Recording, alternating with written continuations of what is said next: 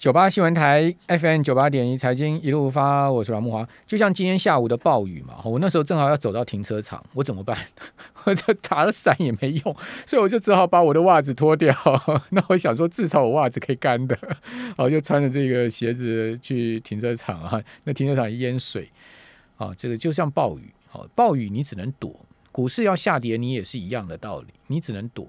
哦，所以我一直在跟听众朋友报告我自己个人的想法，因为我在股票上也是二三十年的经验，这种暴雨啊，这种大跌或大涨行情，我们也看多了，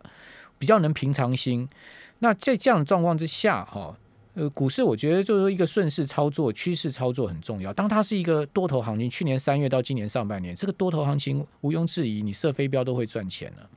哦，赚多赚少问题，射对射错，哦，射射错了你少赚一点，射到航运股你 你就大赚嘛。那但问题就是说，如果说它今天是一个空空方的结构，哈，就是像一个下降趋势的，那你只能躲开它嘛，就像暴雨一样嘛，你就能躲嘛，哦，撑伞去躲，要不然你就是呃，你总不说啊，今天雨伞拿掉，我就跟你在那边淋雨，在那边跟你对抗，那没有必要，这是不智的嘛。哦，所以说趋趋势向下的时候，我们就空手啊，保守一点，应应啊，哈，减码应对啦，然后逢反弹减码等等等等。哦，这个直到盘势趋稳了，对不对？量缩了，然后呢，不再出现大波动暴跌了。哦，这个至少它三呃三个礼拜不破底了，一个月内不破低点了，加权值没有再见低了。哦，那你这个开始找一些好的公司呢，逢低去布局嘛。这不就是一个趋势操作吗？其实操作就是这样子，所以多头行情来了，你赚你尽量赚，赚到满口袋。但重点在于空头来的时候，哦，这个趋势不对的时候，你能不能能避掉，让你的这个赚来的钱不要吐回去？你守住八成是八成，你守住七成的利润是七成。如果说你今天，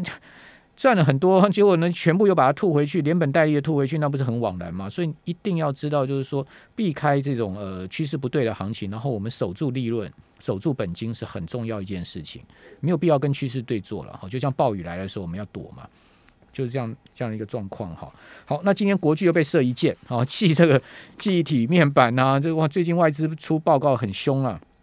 好，这个美系外资法人呢，今天报告说呢，国巨在九月一号起调降大中华区的晶片电阻价格啊，降幅在十趴左右。如果以晶片电阻占国巨目前营收比重将近两成，大中华区占国巨营收比重将近三成呢，这次调降价格的晶片电阻占国巨的整体业绩比重呢，大概就是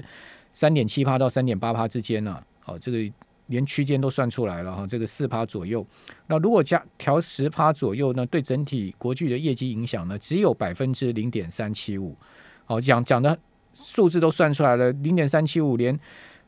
连零点四都不到了，这个影响很轻微的，对不对？但是国际今天还是给你重挫，差一档跌停板。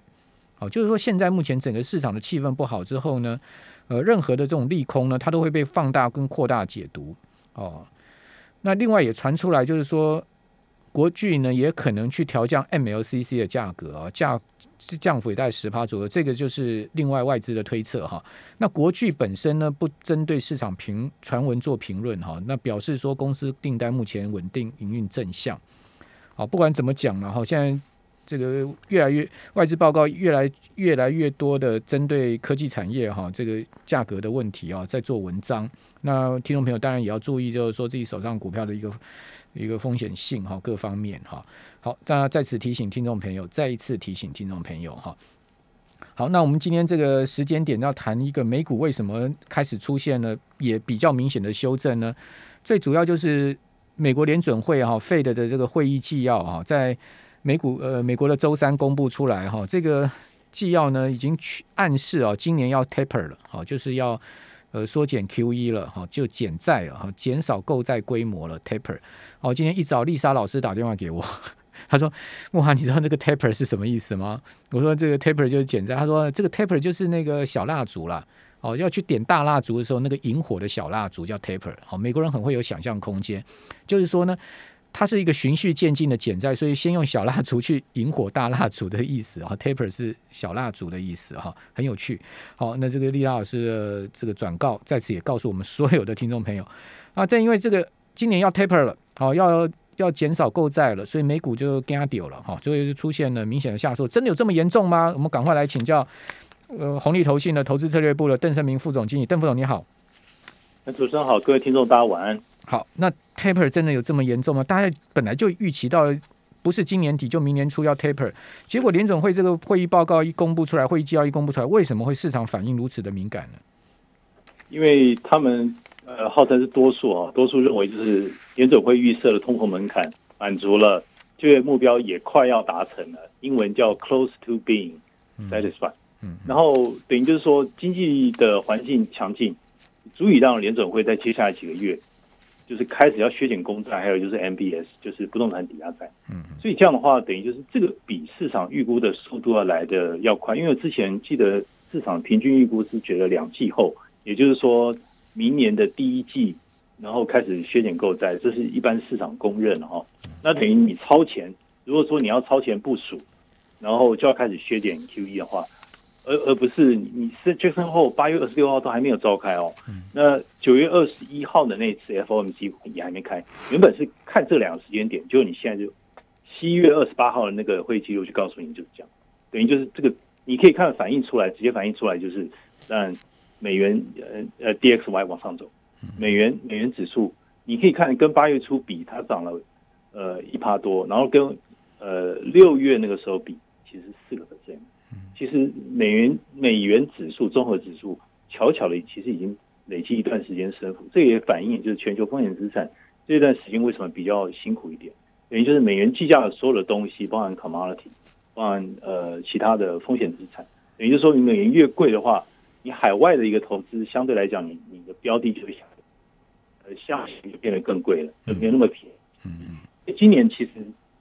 基期还是很重要，等于就是大家看就是呃挑精拣瘦，就是说你如果相对来讲变得贵了一点，我是不是对你我就不要买那么多？就是说我我去年已经累积一整年的回报，已经已经很满了嘛。那如果现在看起来的话，这样的水准是不是？如果说重新去评估的话，你是不是够便宜，还是说你真的是蛮贵？所以市场在考虑这件事情。好，我觉得这个直接反映。好，那他的会议纪要到底详细的内容，他到底是怎么叙述的呢？他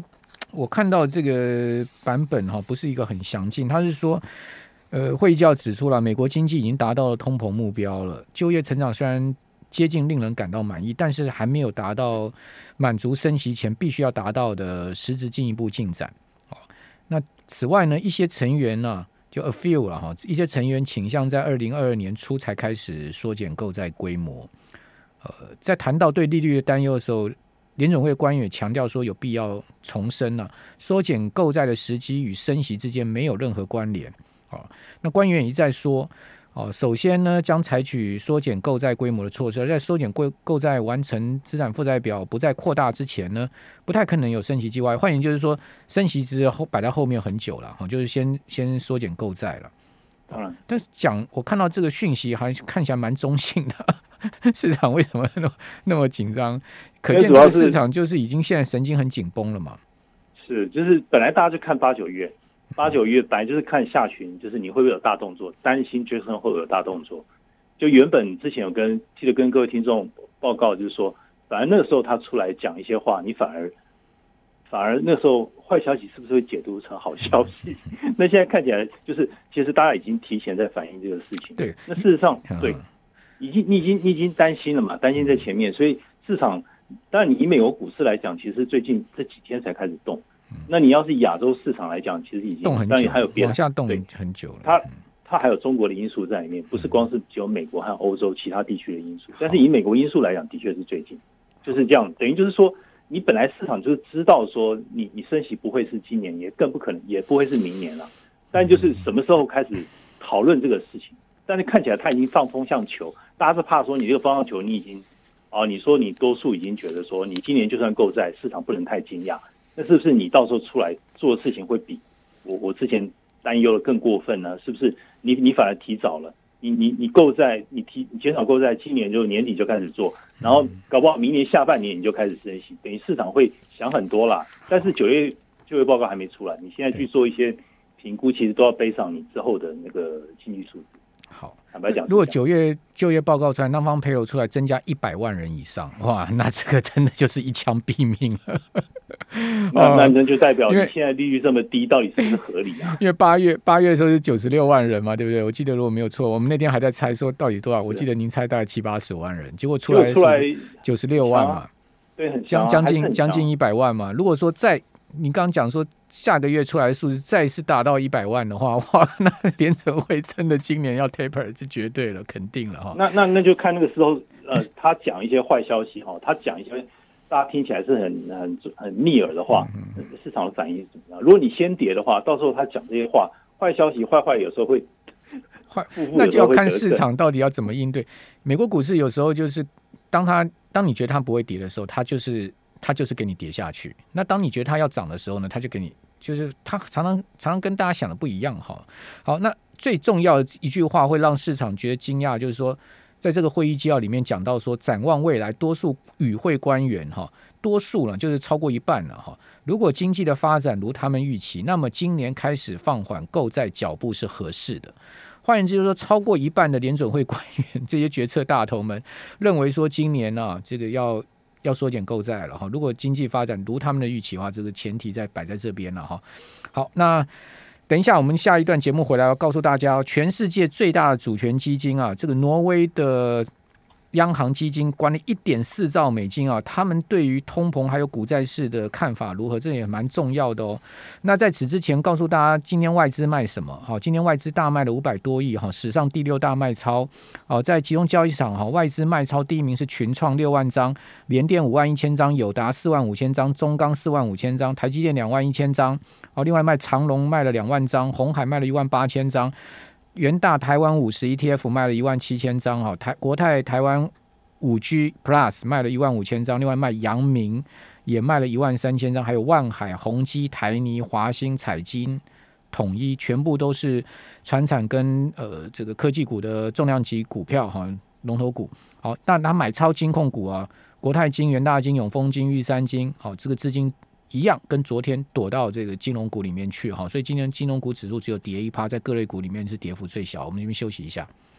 九八新闻台 FM 九八点一财经一路发，我是阮木华。我们现在有直播在我们本台 YouTube 频道上面的直播啊。我们访问的是红利投信投资策略部的邓成明副总经理哦。那在这个继续访问邓副总以及。邓总今天有带来一篇报告，哈，就是这个高盛的有一篇报告，今天他对外资报告有点感冒，但是我们来听听看，高盛认为说现在目前市场是不是已经过度反映成长的风险了，哈。那在这个之前呢，我们看挪威央行到底怎么说，哈，这个管理全世界最大的主权财富基金一点四兆，这个是一个超级天文数字的主权基金啊，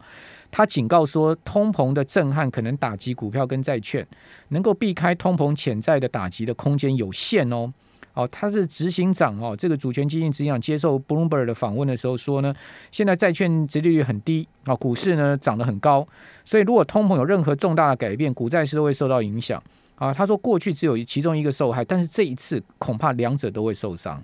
哦，这是这个这个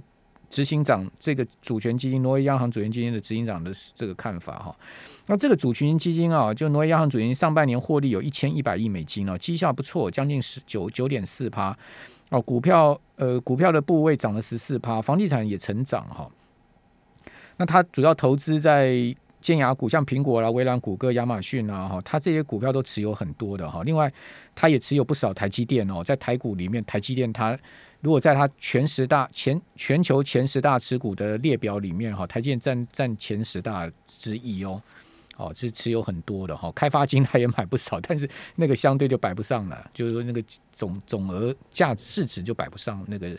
呃这个前十大，那还差很多很多。好，那我们继续来访问邓副总，邓副总，这个高盛的报告，他告诉我们市场是不是已经过度反映成长的风险？就是说这个成长，哦，这个风险我们怎么看待呢？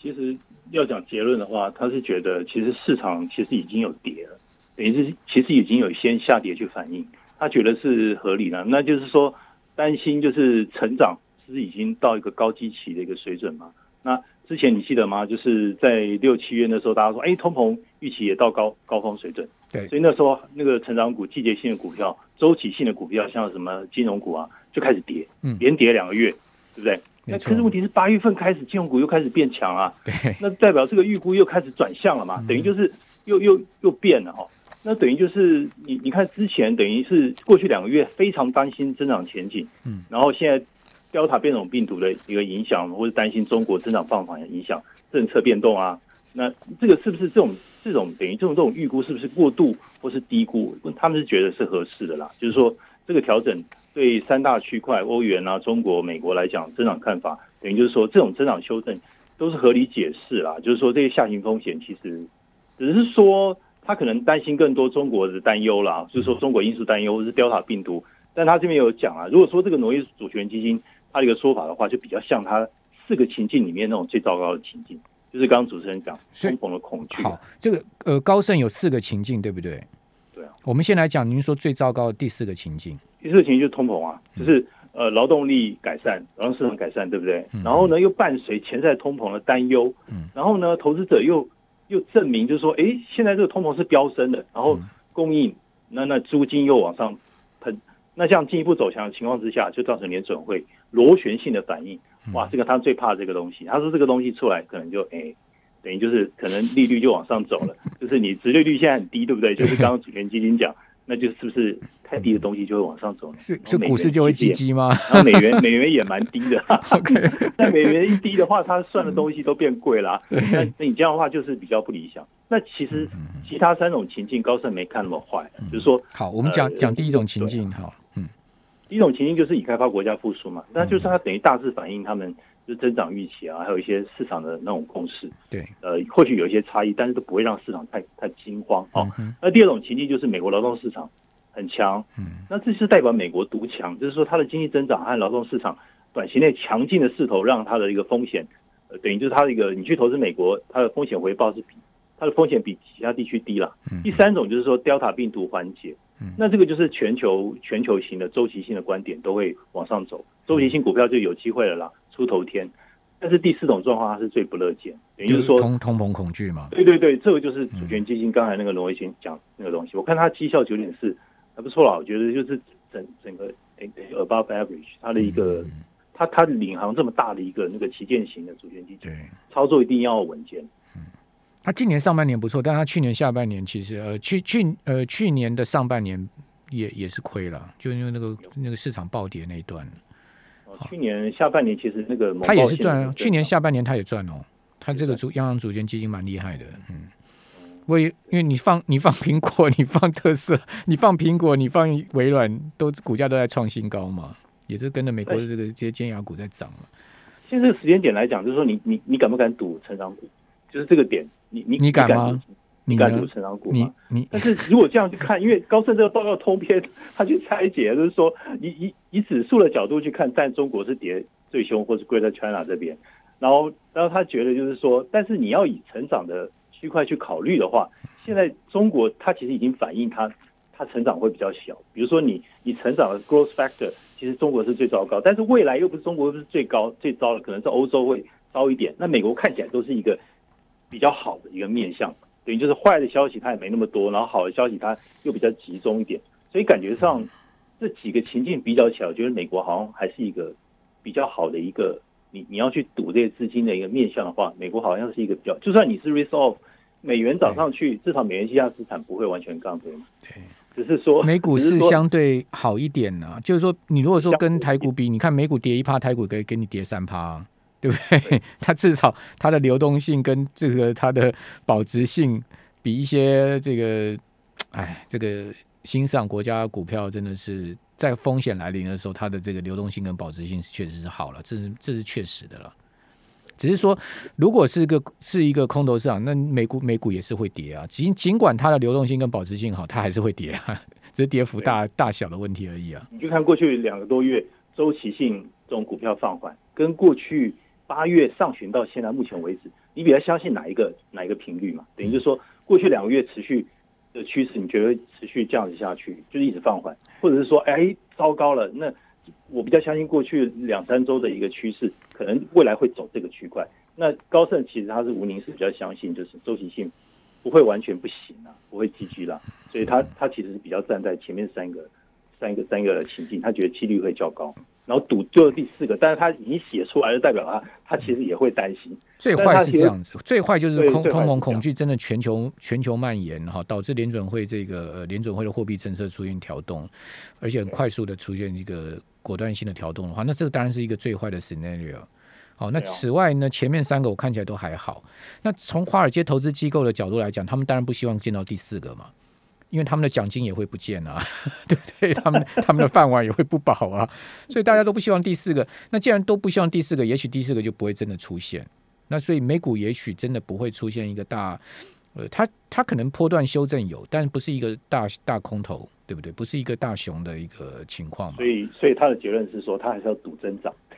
他要 long growth，然后那个实质利率他，他觉得也有机会往上走，嗯所以他这个这两个策略，他等于是哑铃式去操作。他觉得一方面顾及到风险，一方面还是要这个投资的利润。对对对，虽然增长有缓解了，但是他说通膨的这个风险，你等于均衡上去考量，这样还是一个不错的一个一个一个交易。好，它的一个通那从您的角度或者从红利的角度，您会建议我们现在在呃这个第三季、第四季我们会怎么样投资布局呢？就是说在资金的规划配比股债上面啊，好，然后着重的区域啊，好，以及我们怎么去看风险报酬在天平的两端，您您会做一个什么样的 portfolio 呢？我我我会觉得现在要赌赌已开发国家会比较稳健，已开发赌广广泛的新兴市场股票。所以先先避开新兴市场是吗？像这些金融股啊周期性板块，你不要现在太快去赌，你应该还是要以值的角度、quality 的角度去去去去去推测比较好。因为你看高盛他的报告，他年底还是估四千六、四千七，他没有看很坏，标普他这个嗯对他没有看很差哦是，但是他一直是多头总司令。昨天跌到四千四嘛，对，那四千六的话有两百点，就五趴的空间嘛。其实并没有跌很多啊，没有跌很多。其实他，然后他估年底那个十年债，他是估到一点五、一点六，哎，所以他等于是这个，你看这个大面向，其实他是比较看的比较好的。嗯，然后他也讲到说一些周期性缓解，黄金其实变得蛮便宜的。他就说，就算你其他东西不行了，对，到时候那个东西其实或许因为就是因为它太低，搞不好就会回头吸引你。没错，黄黄金其实我蛮有感的哦。黄金最近有一点这个破底穿头的味道，从技术面上看起来有这样的味道。哦，因为你你看到那天那个公布出来那个什么数字，我如果记没没错，好像是呃 CPI 是什么数字的时候，黄金金价曾经一度大跌嘛，哈、那天这个我还记得亚洲金价整个狂崩嘛，哈、那现在目前都拉上来啦。如果说他做的真的是一个大空头的话，那应该拉不上来才对，他已经拉回月线了。就是说你美元到底能升值多少？你现在九十三点几，你能九十四以上可能就是深水区了。嗯，你还能进一步到九十六吗？等于就是这个趋势越上去越是深水区，我觉得还是需要时间，不太可能一一次就猛爆性喷回去了。那那个其实也是全球风险资产比较不乐见的一个一个面向，这个几率还是比较低一点点。好，就是从这角度去看。美元大升大贬都很大风险，好，最好就是在这个地方横盘。非常谢谢邓副总，拜拜。